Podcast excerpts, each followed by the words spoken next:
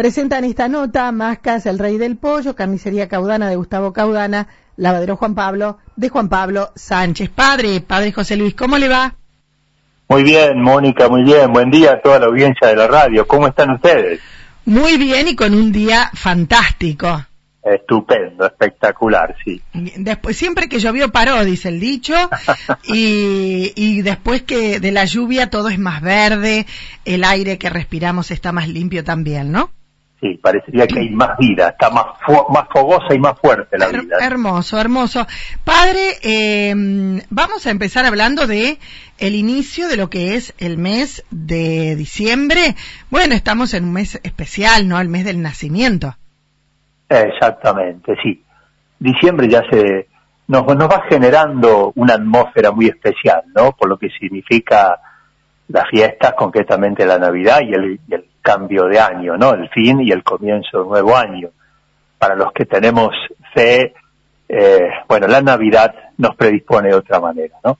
Exacto, exacto. En primer lugar, por lo que significa renovar la, la, la certeza, la conciencia de que Dios renueva su nacimiento y quiere nacer más que en un pesebre, en el pesebre del corazón del hombre, en el pesebre del corazón de la familia, ojalá también de la cultura y de la sociedad, ¿no? Exacto.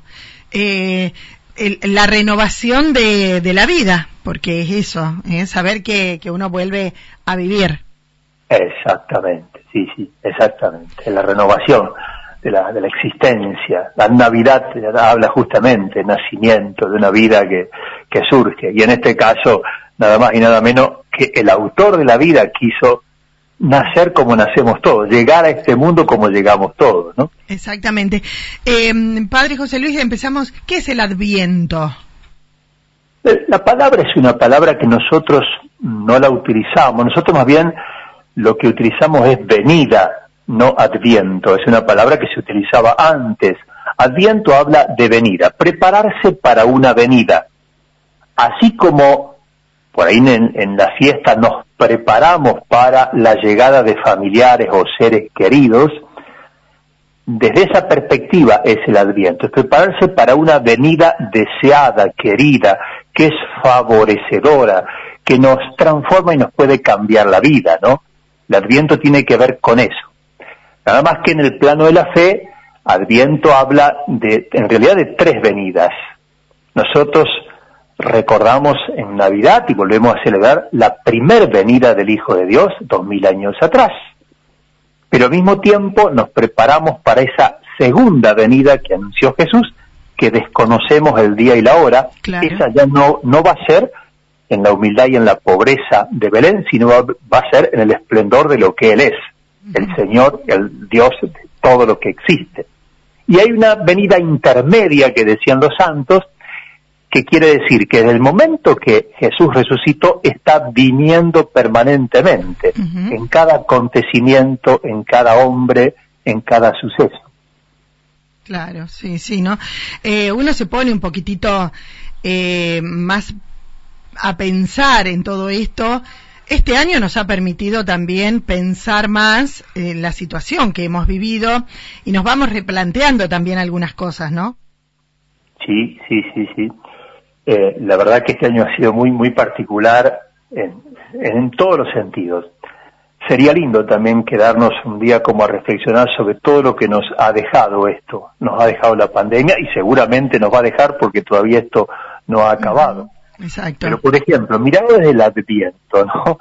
La, eh, nosotros no, la, la, el adviento no es, aquí lo pongo en negativo, no es como la venida del virus, porque uno no quiere que llegue. Claro, claro. Ahí se prepara en defensiva, quiere que no llegue, mm.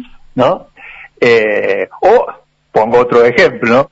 Nosotros no queremos que vengan a nuestra vida aquellas personas que son nocivas o aquellos sucesos que nos dañan, que no nos dejan vivir con todo lo que significa la palabra, ¿no? Sí. Ahí sí. está en negativo. Pero sí podemos ver también la pandemia desde el punto positivo, ¿no? Sí. Cuánto nos ha traído en, en redescubrir cosas que han llegado a la vida que si no hubiese sido por la pandemia, como yo le escucho a varias familias, y si no hubiese sido por la pandemia, no hubiese llegado esto que estamos viviendo, no hubiese venido esta realidad que estoy viviendo ahora, no me hubiese encontrado con mi hijo como me encontré en este tiempo. Bueno, no le hubiéramos dado importancia más a lo afectivo que a lo material. Lo material hoy no nos sirve a nadie, ni al rey, ni al jeque, ni sus millones, petróleo, ni al pobre. Estamos todos en la misma situación. Sí, sí, Mónica, decís bien, decís bien, sí, sí, sí, sí, sí. Es así. Somos todos iguales. ¿sí? Exactamente. Yo creo que el Señor eh, hizo un... bueno, la historia dice que en el año 1920 pasó algo así. Y en el en, eh, también en 1820 y en 1720. Cada 100 años Dios como que dice, el dueño del mundo no es el hombre que lo maneja, lo manipula, que le importa solo, no se importa, no me voy a excluir, la plata y esto y el tener. Porque hoy tener un auto cero kilómetros, no tenerlo, en un momento no nos sirvió para nada porque estaba guardado en un garage, no lo podíamos sacar. Tener la mejor casa no nos servía para nada porque teníamos que estar adentro. Tener plata no sirve para nada porque no podés salir. O sea, nos ubicó a todos en el mismo nivel. Sí, sí, sí, sí. Por eso a mí me ha llamado mucho la atención cuando me encontré con familias que me decían, eh, la pandemia nos ha ayudado a despertar. Es la palabra que utilizaba, ¿no?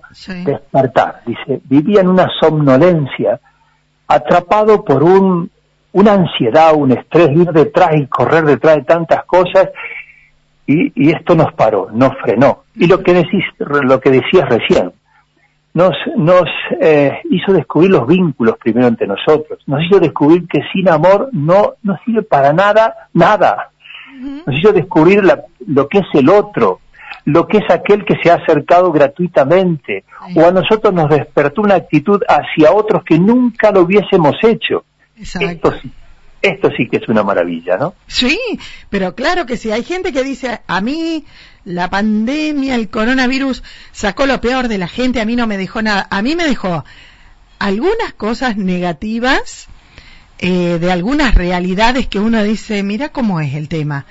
Pero también me enseñó a vivir de otra manera, al disfrutar del hoy, al vivir el hoy y a, a que el tener cash, plata, free, como se dice en francés o en el idioma que quiera, no sirve. La plata no compra salud, por ejemplo.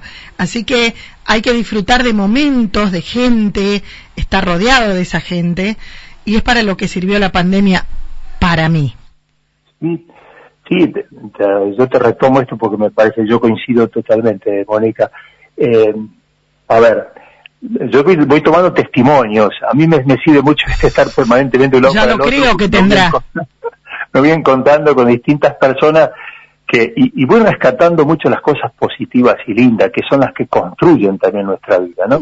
El tema del encuentro. Me dice, hoy valoro lo que antes no valoraba, el encuentro, aunque no puede ser siempre presencial, pero incluso los encuentros virtuales por ejemplo, papás que se están encontrando con sus hijos a través de lo virtual, porque los hijos están estudiando o en una situación lejana, dice, pero hoy podemos, primero tenemos más tiempo para poder charlar cosas que no las charlábamos, que a través de incluso lo virtual nos estamos encontrando de una manera sorprendente.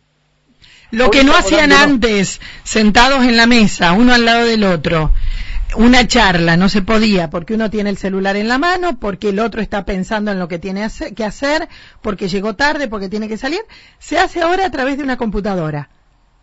Exactamente, exactamente. Eh, como siempre es un placer hablar, padre, con usted. Recordar que hoy hay comuniones, cuatro días, ¿no?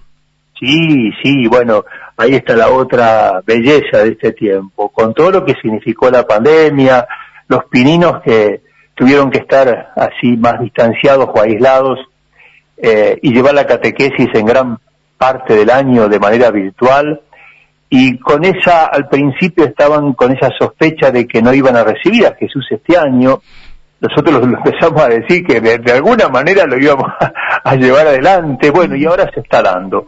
Y se está dando de una manera, nosotros estamos sorprendidos, vengo conversando así con los distintos papás y los catequistas, Estamos sorprendidos porque cómo se va dando.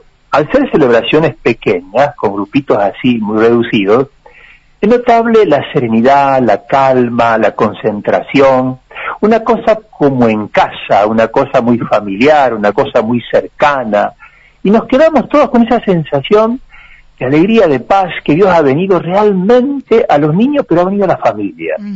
Eso queda, que no se puede a veces explicar con palabras. La sensación de que Dios nos quiere, de que a pesar, y diría, a través de este contexto, viene de un modo tal vez más profundo, llega de una manera más especial, porque nos preparamos de otra manera y podemos disfrutar de lo que es su amor y su presencia en nuestra vida y en nuestra familia. ¿no? no va a ser un acontecimiento más para los chicos cuando sean grandes y recuerden, ah, mi comunión fue diferente, fue en la época de la pandemia. Exactamente, ya lo están diciendo. Hemos compartido ya con los chicos como diciendo, esta primera comunión va a ser muy particular, va a ser única. Pero claro que sí. Eh, a las 20, ¿no? Hoy, mañana, el sábado y el domingo. Exactamente, los cuatro días a las 20. Eh, evidentemente participan nomás nada más que los papás y la, y la criatura, pero los demás lo, van, lo vienen siguiendo por Facebook, que se suman mucho, los abuelos, los tíos, los primos, los hermanos. Hermoso. la verdad que muy lindo, muy lindo. Gracias, Padre, una bendición para todos nosotros para toda la comunidad una bendición grande y que preparemos bien el corazón para recibir al niño en la Navidad. Gracias, ¿eh? Hasta luego. Hasta, luego.